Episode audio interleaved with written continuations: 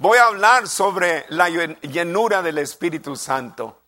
Llámele lo que usted le quiera llamar. Llámele la plenitud, la llenura, eh, ser revestidos de poder. Llámele lo que usted quiera llamarle. Yo le voy a decir solamente lo que encuentro en la Biblia. El Señor dijo a sus discípulos, esperaos en Jerusalén hasta que seáis revestidos de poder de lo alto y me seréis testigos. Y esa es la clave. Todo se trata de ser testigos. No se trata de hablar en otras lenguas. No se trata de otras señales. Se trata de recibir poder para ser testigos de Jesucristo. Y en esta mañana, hermano, yo voy a hablar sobre la necesidad del poder de la palabra de Dios. Yo estoy convencido que necesitamos el poder de Dios. Muchos de ustedes tienen hijos que no les sirven al Señor. Y ustedes necesitan el poder del Espíritu Santo y el poder de la palabra de Dios para que estos hijos entiendan que ellos necesitan a Jesucristo en su vida. Algunos están perdiendo sus matrimonios porque hace falta el poder del Espíritu Santo. Otros tienen problemas con vicios, con hábitos que los están atando más y más. Tú también necesitas el poder del Espíritu Santo y el poder de la palabra de Dios para vivir una vida victoriosa. No a un esclavo, a un vicio, sino esclavo a Jesucristo. Alabado sea el nombre de Jesús. Más que ningún otro día necesitamos el poder de la palabra de Dios y el poder del Espíritu Santo. Yo tomé el tiempo para leer, hermano, el sermón de Jonathan Edwards. Hermano, cada vez que yo oigo ese mensaje, hermano, ese mensaje me, me conmueve mi corazón. Mis lágrimas comienzan a rodar cuando yo escucho el sermón que él predicó y esa palabra todavía tiene poder, hermano. Y Jonathan Edwards en realidad todo lo que está diciendo es si tú no tienes a Jesucristo, tú ya estás condenado al infierno. Y ahorita mismo el infierno se abre y lo, el único que te puede parar es la mano poderosa de Jesucristo. Cuando yo leo de D.L. Moody que después de recibir el bautismo del Espíritu Santo dijo, el mensaje es igual, pero los resultados son diferentes. Hermano, todos esos grandes hombres de Dios tenían algo y yo estoy convencido que yo y usted necesitamos el poder, la llenura, la plenitud, el bautismo, ser refrescados por el poder de Dios y alabado sea el nombre de Jesús. Yo sé que Él quiere que nosotros seamos hombres y mujeres llenos del poder del Espíritu Santo y llenos del poder de la palabra de Dios. ¿Cuántos dicen gloria a Dios? Usted sabía que todo ejército mundial sabe que la victoria se obtiene en cuanto poder ellos tienen en su ejército. ¿Usted sabe eso? La victoria se puede obtener fácil dependiendo en el poder que el ejército tiene. Dios también sabía que la única manera que yo y usted íbamos a tener victoria sobre el enemigo, el enemigo es poderoso, hermano, no es un cualquiera. Él es sutil, él es un mentiroso, él es el padre de mentira, él tiene artimañas y Dios sabía que usted y yo íbamos a necesitar el poder de Dios y por eso el Señor les dice, no se vayan de Jerusalén. Y se quedaron diez días, hermano. Diez días en ayuno y en oración. Diez días orando y que reciban el poder de Dios. Y en un mensaje, hermano, se convirtieron tres mil almas. Hoy queremos predicar, hermano, diez días y solamente orar una hora y creer que vamos a tener resultados. Las victorias se obtienen en oración y el poder de la palabra de Dios y el poder del Espíritu Santo. ¿Cuántos de los que están aquí creen en el poder y en el bautismo y en la, llenura del Espíritu Santo? A ver, levanten sus manos. Dele un fuerte aplauso a Cristo, hermano.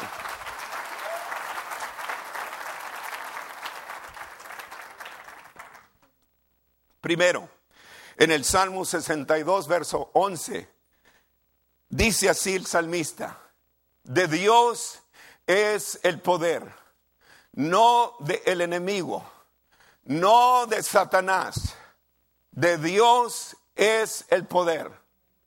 El poder está en la palabra de Dios.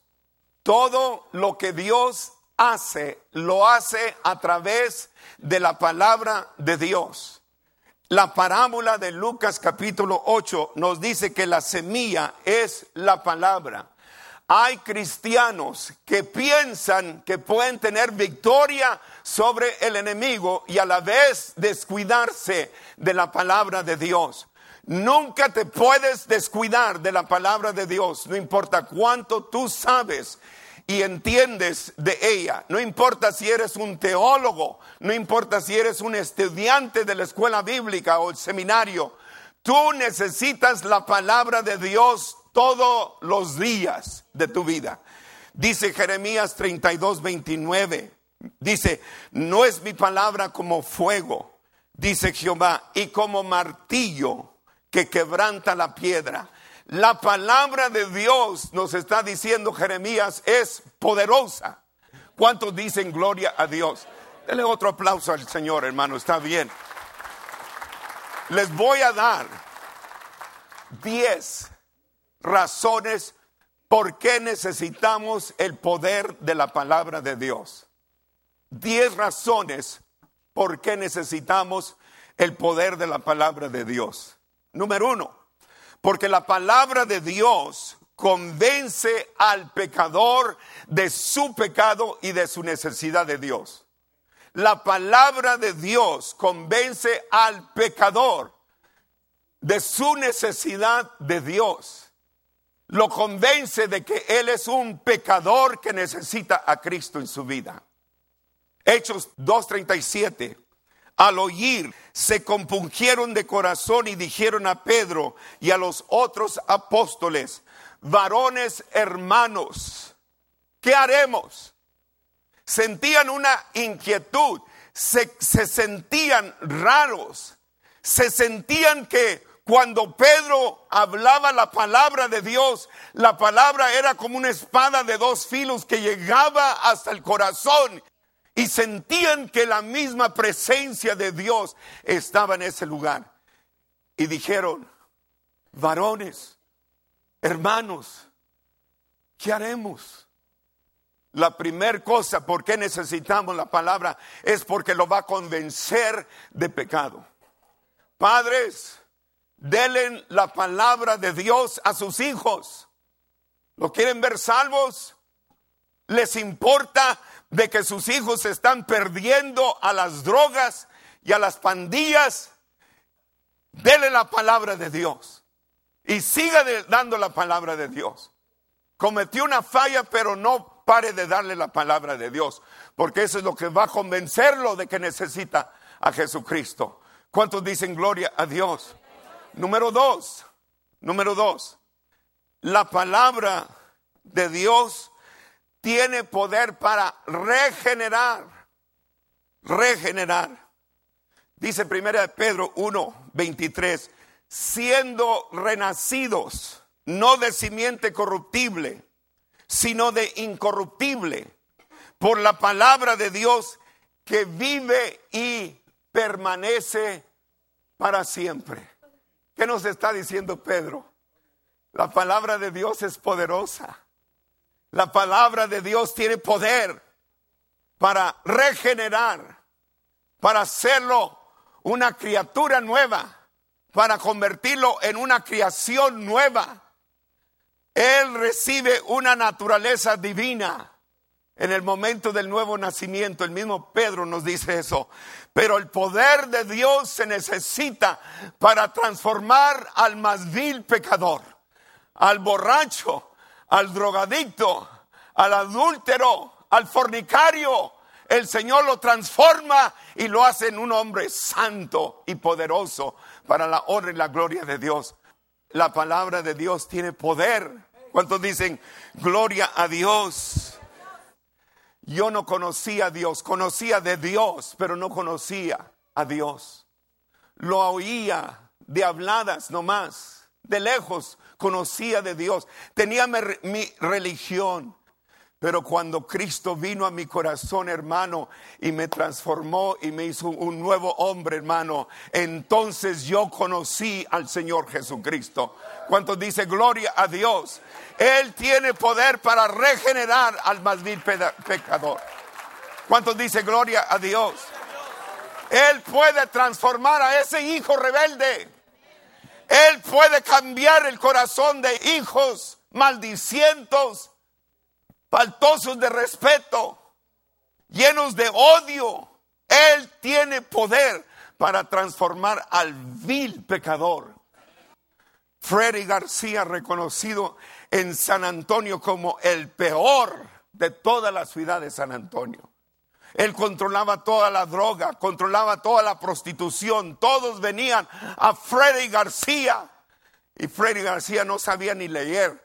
Pero un día vino Jesucristo y hablaronle de la palabra de Dios y Freddy se sintió culpable delante de Dios y entregó su vida a Jesucristo.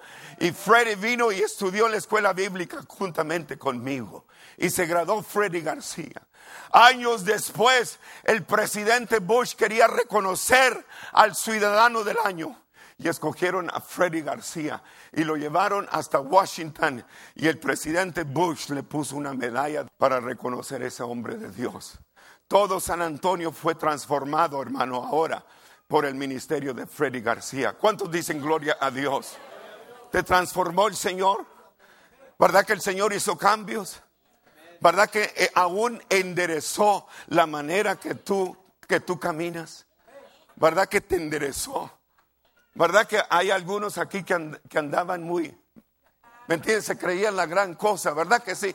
Andaban todos pandeados, todos chuecos, ¿verdad que sí? Y maldicientos, una boca sucia, una boca que ni un puerco, ni un cedro se metía porque estaba tan sucio. Pero vino el rey de reyes, el Señor, y se metió allí. Alabado sea el nombre de Jesús. Y te sacó y te lavó con su preciosa sangre.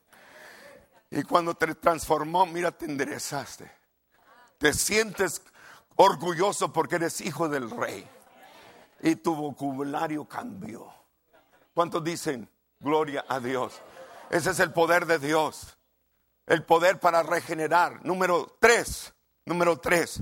La palabra tiene, eh, es poder de Dios porque puede producir fe. Se la digo otra vez, la palabra de Dios produce fe. La palabra nos dice que la fe viene por el oír y el oír la palabra de Dios. No necesitamos más, más apariencias angelicales, músicos que nos hacen saltar y brincar. Necesitamos la palabra de Dios que vive y permanece para siempre. Es la palabra que te va a hacer un hombre de convicción y de valor y de fe. ¿Cuántos dicen gloria a Dios? Necesitas fe porque la escritura dice, el justo por la fe vivirá. Esa fue la cita que Dios habló a Martín Lutero. Y Martín Lutero empezó la reformación solo por esa palabra. El justo. No es por obras que tú haces. No es por penitencias que tú puedas hacer. No es por prender las velas es por la palabra de Dios. El justo por la palabra de Dios, por la fe vivirá. ¿Cuántos dicen gloria a Dios? Fe es lo único que agrada a Dios. Creer que Él es y que Él es galardonador de lo que les buscan. Él te recompensa tu fe. Cada día tienes que alimentarte, cada día, cada día. Comer y comer la palabra de Dios.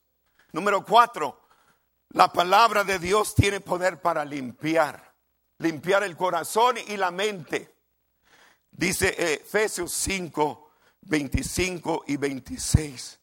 Así como Cristo amó a la iglesia y se entregó a sí mismo por ella para santificarla, habiéndola purificado en el lavamiento del agua por la palabra de Dios. La palabra limpia. ¿Quieres limpiar tu mente de pensamientos de depresión, de pensamientos que deshonran a Dios? ¿Sabe qué es el remedio para la pornografía? Es la palabra de Dios. Aquel que está adicto a la pornografía necesita ahora llenarse y empaparse de la palabra de Dios, porque la palabra de Dios te lava y te lava y te lava. ¿Cuántos dicen gloria a Dios? Si tú tienes problema con algún vicio, algunos pensamientos, hay esposos cristianos que a la medianoche se despiertan y van al internet para deleitarse en la pornografía. Hermano, no te deleites en pornografía, deleítate en la palabra de Dios. La palabra es una delicia, hermano. La palabra comemos y saboreamos. La palabra trae limpieza al corazón. Muchos necesitan un buen lavamiento. ¿Te gusta la palabra, hermano? ¿Te gusta la palabra? ¿Te deleitas de la palabra de Dios? ¿Es tu delicia de día y de noche? Moisés le dice a Josué, nunca te apartes de la palabra de Dios. Obedécela y todo lo que hagas te va a ir bien. ¿Quieres ser prosperado? Como el árbol que da su fruta, su tiempo y su hoja no cae, métete a la palabra de Dios. Estás teniendo luchas, métete a la palabra de Dios. Te aseguro, te va a dar la victoria, te va a dar la fortaleza que tú necesitas. ¿Cuántos dicen gloria a Dios? Aman la palabra de Dios, hermano. Diga gloria a Dios. Dele un aplauso al Cristo, hermano.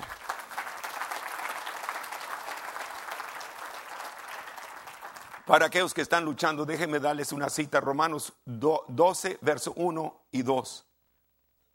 Esa necesita memorizarse esa cita. Dice, transformaos por medio de la renovación de vuestro entendimiento. Esa cita me cambió a mí, hermano, cuando yo estaba pasando por una terrible depresión. Todos los días me alimentaba de la palabra de Dios. Así es como somos renovados, hermano. La mente necesita ser renovada. ¿Cuántos dicen gloria a Dios? Ese es número cuatro. Ahora la número cinco. La palabra de Dios da sabiduría. Tiene poder para dar, darnos sabiduría. Salmo 119, verso 130. La exposición de tu palabra alumbra, hace entender a los simples, nos hace sabio.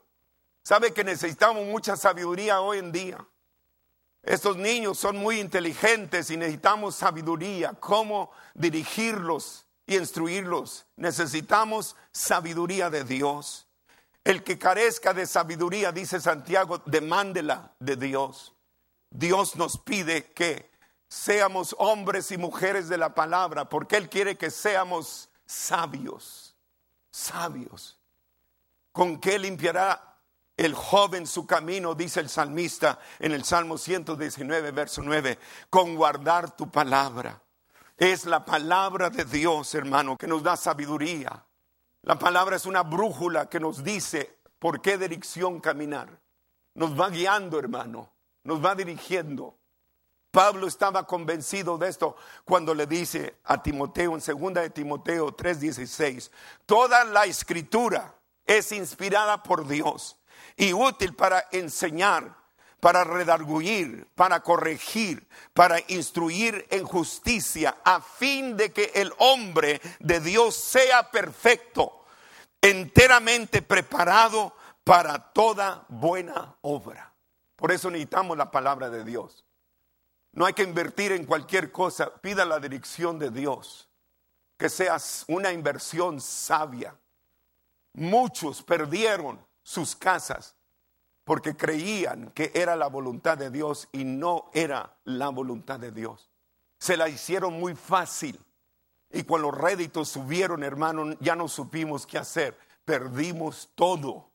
Conozco hombres que han perdido todo, hermano, por malas inversiones.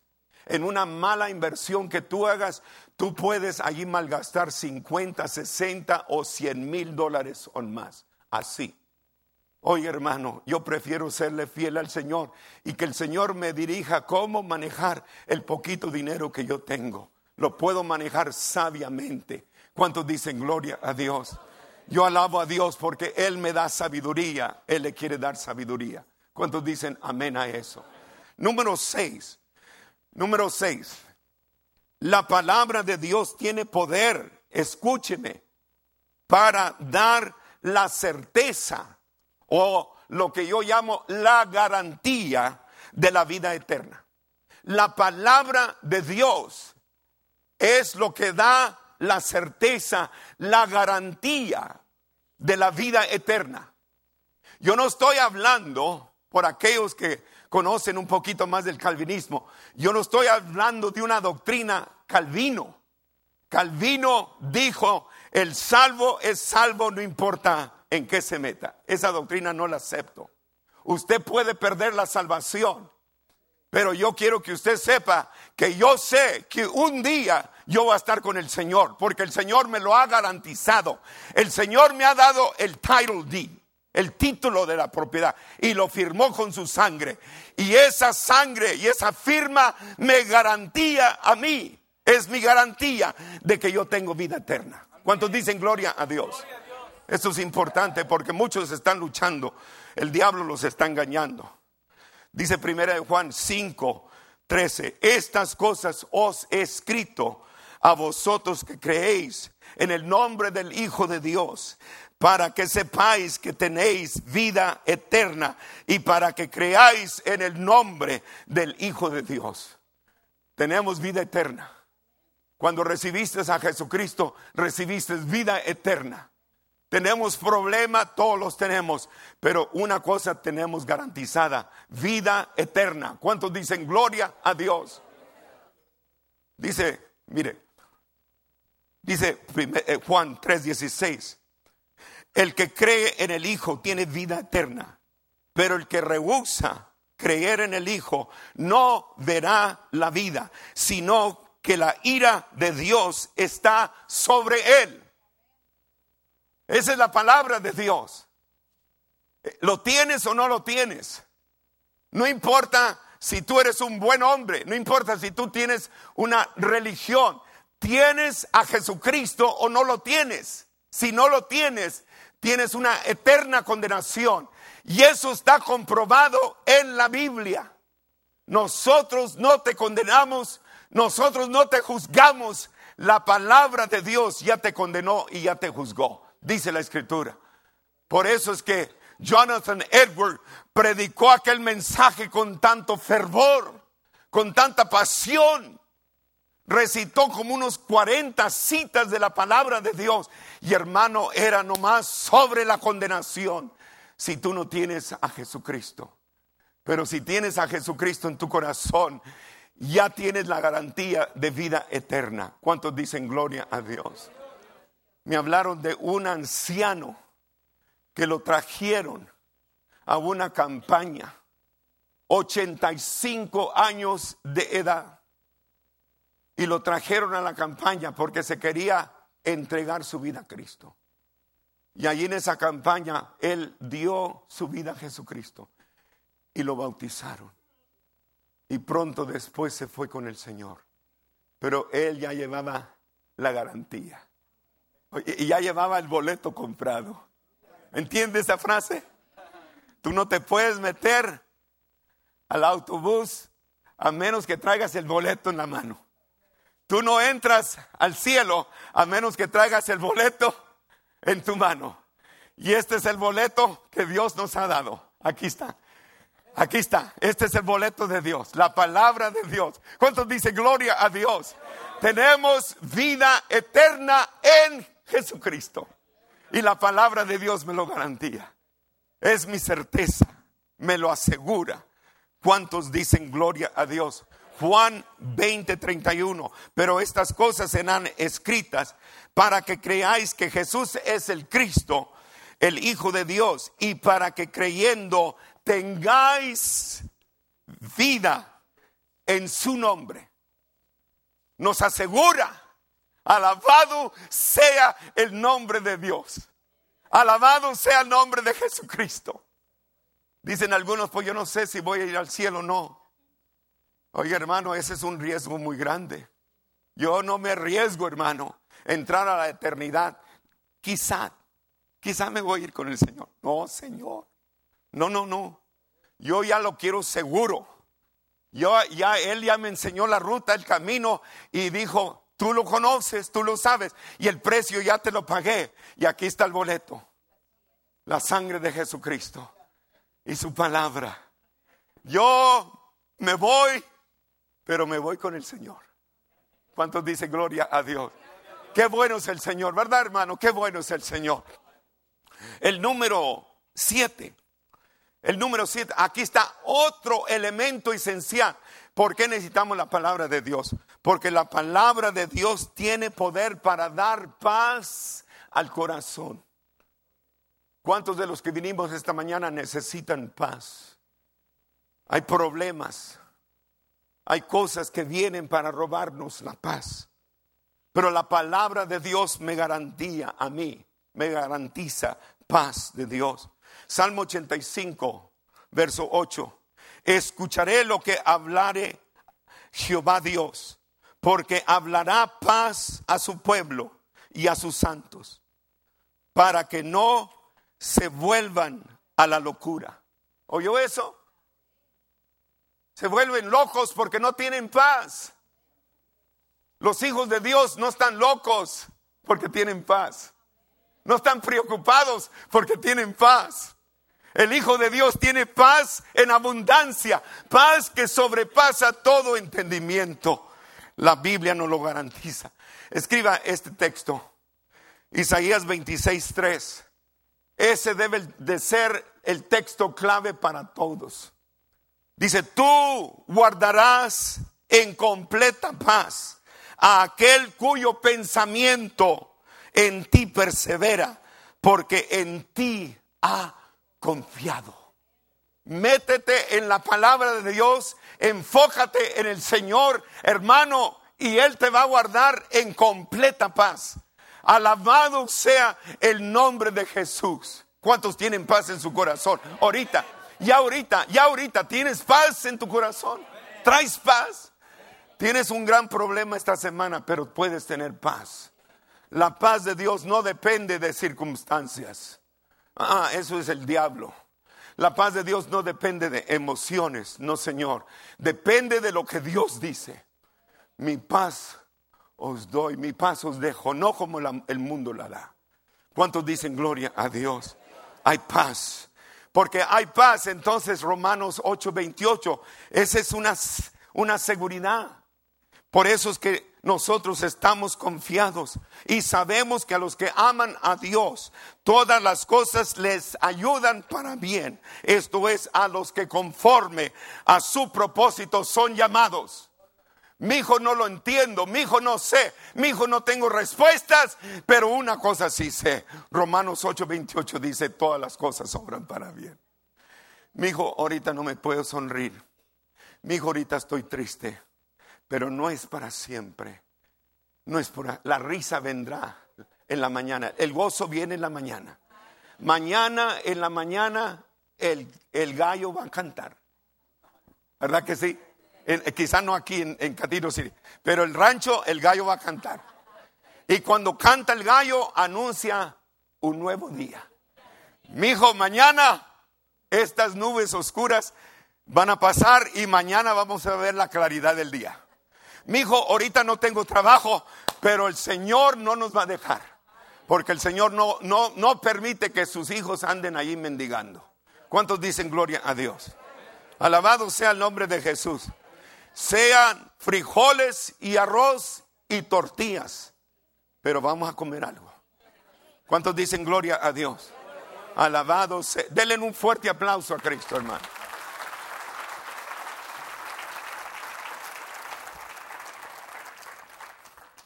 Vámonos a la número 8, porque se nos hace tarde. La palabra de Dios tiene poder para producir gozo. No solamente paz, pero gozo. Gozo. Me gusta ver cristianos que tienen sonrisas. ¿Qué, testimonio tan más bonito? Esas sonrisitas me dicen que tiene gozo en el corazón. Dice Jeremías 15, 16. Fueron halladas tus palabras y yo las comí.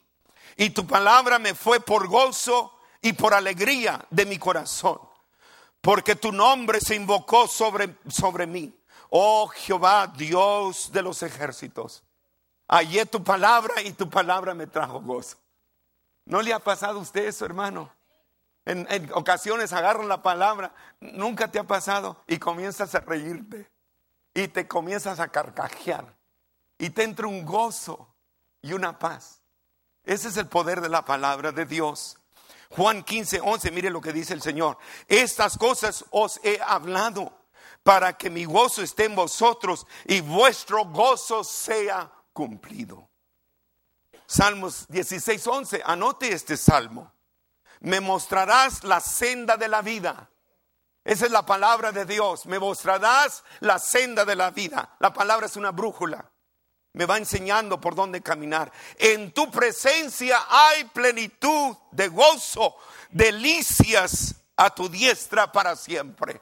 ¿Cuántos dice gloria a Dios? Son delicias. En la presencia del Señor hay plenitud de gozo. Ayer estuvimos en Desert Hot Springs, hermano. Estuvimos en la presencia del Señor. Hubiera sentido el gozo que sentíamos. Yo prefiero estar en la presencia del Señor que estar en un monicomio o estar en el Eisenhower, que me estén inyectando con drogas y cuanto más. Yo prefiero la casa de Dios que estar encerrado en una penitenciaría. ¿Verdad que sí? Gozándome con el Señor. Las delicias. La palabra es una delicia. A mí me gustan los T-bone steaks, no es, no es un secreto. A mí me gustan los T-bone steaks, hermano. Me gustan las carnitas asadas. Me gustan los frijoles a la olla. Me gustan frijoles rancheros. Usted, usted póngalo y casi la mayoría me lo puedo comer y me gozo. Pero ¿sabe qué me trae todavía más gozo? No puedo comerlo sin el postre. El postre es mi delicia. Con una tacita de café al lado. Anoche eran las 12 de la noche y yo le decía a mi esposa, ¿cómo tengo deseos? Ahí estoy en, la cama. Y ella dice, ¿deseos de qué? Y yo le digo, tengo un deseo de aquí en, la, en esta cama tener una tacita de café y al lado tener un postrecito, un pastelito. Y que cada vez en cuando yo nomás volteo así mi cabeza y con un con uno de sus pipotitos nomás. Ah, y luego hago así y una mordida. Me preguntó, le dije, pero ¿sabía usted que la palabra de Dios es todavía más delicia? Nos saborea, hermano. Mire, el corazón como que hace maromas cuando está saboreando la palabra de Dios, porque es un pastel de lo mejor de tres leches o qué sé yo, es mejor que esa carne asada, es mejor, hermano. Gloria a Dios, alabado sea el nombre de Jesús. Cuando nos deleitamos en la palabra, hermano, mire, vamos a ser hombres de Dios, mujeres de Dios. ¿Cuántos dicen gloria a Dios? Y hay gozo. Cuando veremos a la iglesia, debemos de deleitarnos gozosos delante del Señor. Yo vengo, yo estoy viéndolos cuando salen allí. Les saludo a todo mundo y nunca trato de despreciar a nadie. Y unos salen, la mayoría salen con aquella risa, hermano. Gozosos, gozosos. Pastor, ¿cómo me gocé? Otros bien, todavía salen con la casa triste. No gozo. Triste. Entran y salen igual. No debe ser eso. Hay que gozarnos. ¿Cuántos dicen gloria a Dios? Dele un fuerte aplauso si usted gusta, hermano. Número nueve, se la voy a dar rápido. La palabra de Dios tiene poder para producir paciencia, consuelo y esperanza. Romanos 15, 4 dice, porque las cosas que se escribieron antes para nuestra enseñanza se escribieron a fin de que por la paciencia y la consolación de las escrituras tengamos esperanza. Primera de Pedro 1.3 dice, bendito el Dios y Padre de nuestro Señor Jesucristo, que según su grande misericordia nos hizo renacer para una esperanza viva por la resurrección de Jesucristo de los muertos. Esperanza, gozo, paz, consuelo, paciencia. Esa es la palabra de Dios. Voy a terminar. Le voy a dar la número 10. La número 10 es importante. La palabra de Dios tiene poder para sanarnos de nuestras enfermedades. Yo lo creo y yo lo seguiré predicando. En el año 68, el coro del Instituto de la, de la Escuela Bíblica fuimos a cantar a lo que en esos entonces se consideraba la iglesia más grande de todos los ángeles, Angel's Temple. Esa es la iglesia cuya fundadora, Amy Semple McPherson, un ministerio poderoso de sanidad divina. Ella fundó esa iglesia. Miles y miles llegaban cada domingo a oír esa sierva de Dios, Amy Simple McPherson. Nosotros llegamos allí hace más de 40 años. Yo iba enfermizo, iba tan enfermo de una flu. Todos los huesos me dolían, la cabeza me dolía, fiebre. Yo pensaba que mientras estábamos ministrando, yo pensaba que me iba a desmayar porque me sentía tan mal así. Yo me preguntaba, ¿por qué vine? ¿A qué vine? Estoy tan enfermo, ¿para qué vine? Me hubiera quedado en casa y reposar, pero ni modo. Cantamos, había quizás unos 200 a lo mucho un auditorio pequeño de Angelus Temple. Finalmente se levantó el predicador. Ni siquiera jamás había oído de ese predicador. Él habló sobre un tema que nunca se me ha olvidado hasta más de 40 años. Todavía lo tengo en mi mente. Él habló sobre las palabras de Jesucristo cuando el Señor le dijo a Satanás, porque escrito está, no solo de pan vivirá el hombre, porque escrito está, no tentarás al Señor tu Dios, porque escrito está, y fue todo lo que predicó. Y comenzó a hablar sobre el poder de la palabra de Dios, el poder para sanar. Y él recitó como unas 20 o 25 citas de la palabra de Dios cada vez diciendo las palabras, porque escrito está. Y yo estaba sentado allá, todo enfermizo, todo adolorido, pero comencé a oír esa palabra que era para mí en esa mañana. Y yo tengo escritas algunas de las citas que él recitó y todo lo que nos dio fue la palabra de Dios. Empezó diciéndonos en Isaías 53, 3, porque escrito está, mas el herido fue por nuestras rebeliones, molido por nuestros pecados, el castigo de nuestra paz fue sobre él y por sus llagas fuimos nosotros curados. Y luego dijo, porque escrito está, Mateo 4:24, y se difundió su fama por toda Siria y le trajeron todos los que tenían dolencias, los afligidos por diversas enfermedades y tormentados, los endemoniados, los lunáticos y paralíticos, y los sanó. Y luego dijo, porque escrito está, Mateo 8:16, y cuando llegó la noche, trajeron a él muchos endemoniados, y con la palabra echó fuera a los demonios y sanó a todos los enfermos. Y luego dijo, porque escrito está Marcos 16, 17, y estas señales seguirán a los que creen.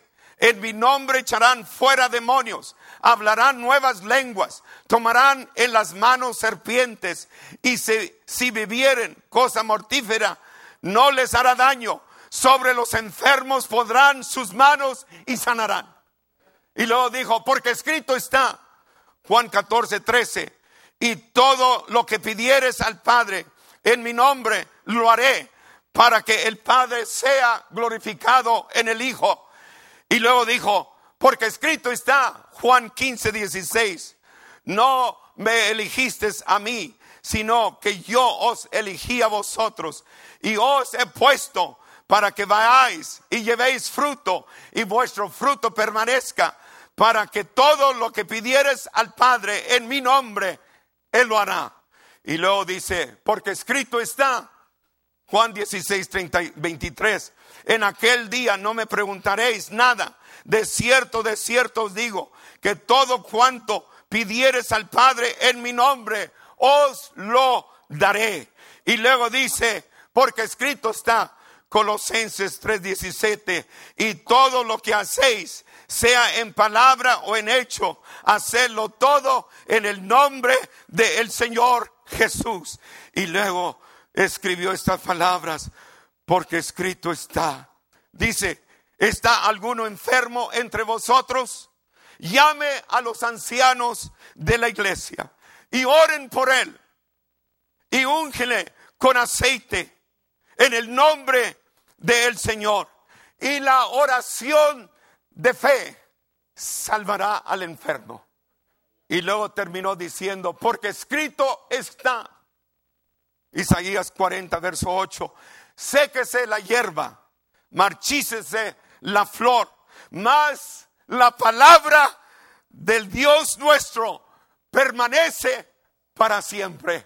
Y terminó diciendo, porque escrito está en el nombre de Jesús de Nazaret, yo te declaro a ti sano.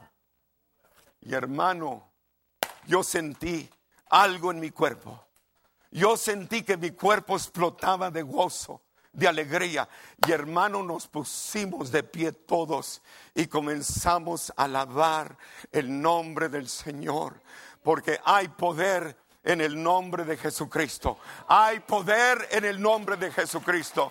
Hay poder en el nombre de Jesucristo. Pero denle al Señor, hermano.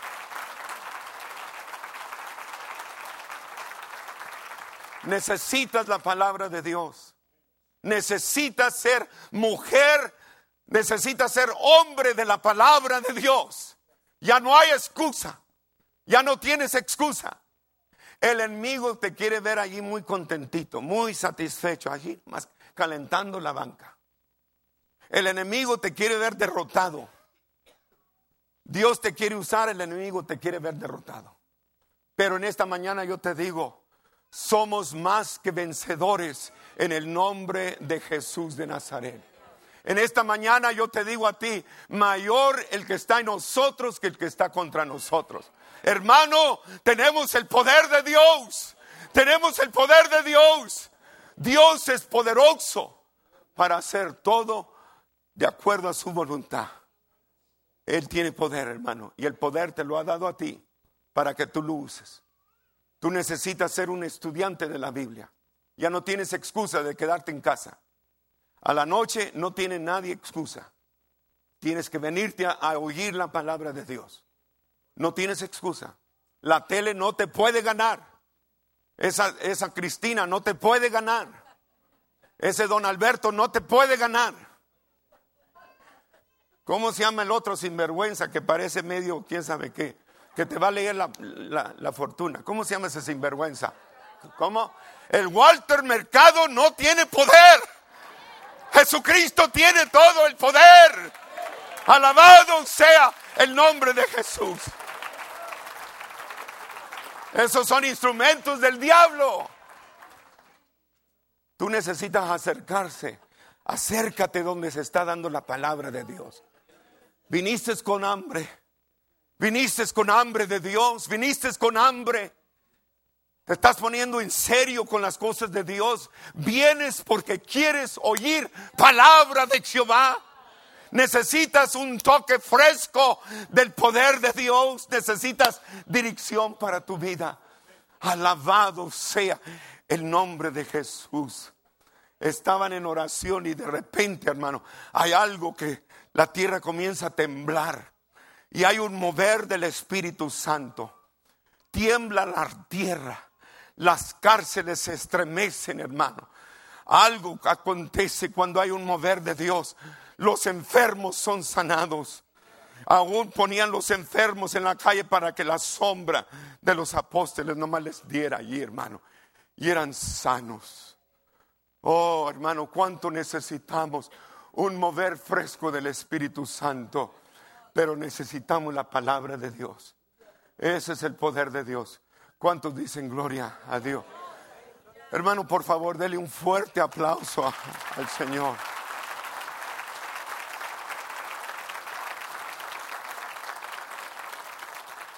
Eso es lo único que nos va a ayudar a sobrevivir los crisis de la vida, los aprietos, los apuros, la escasez, el gozo del Señor, la paz del Señor, la palabra de Dios.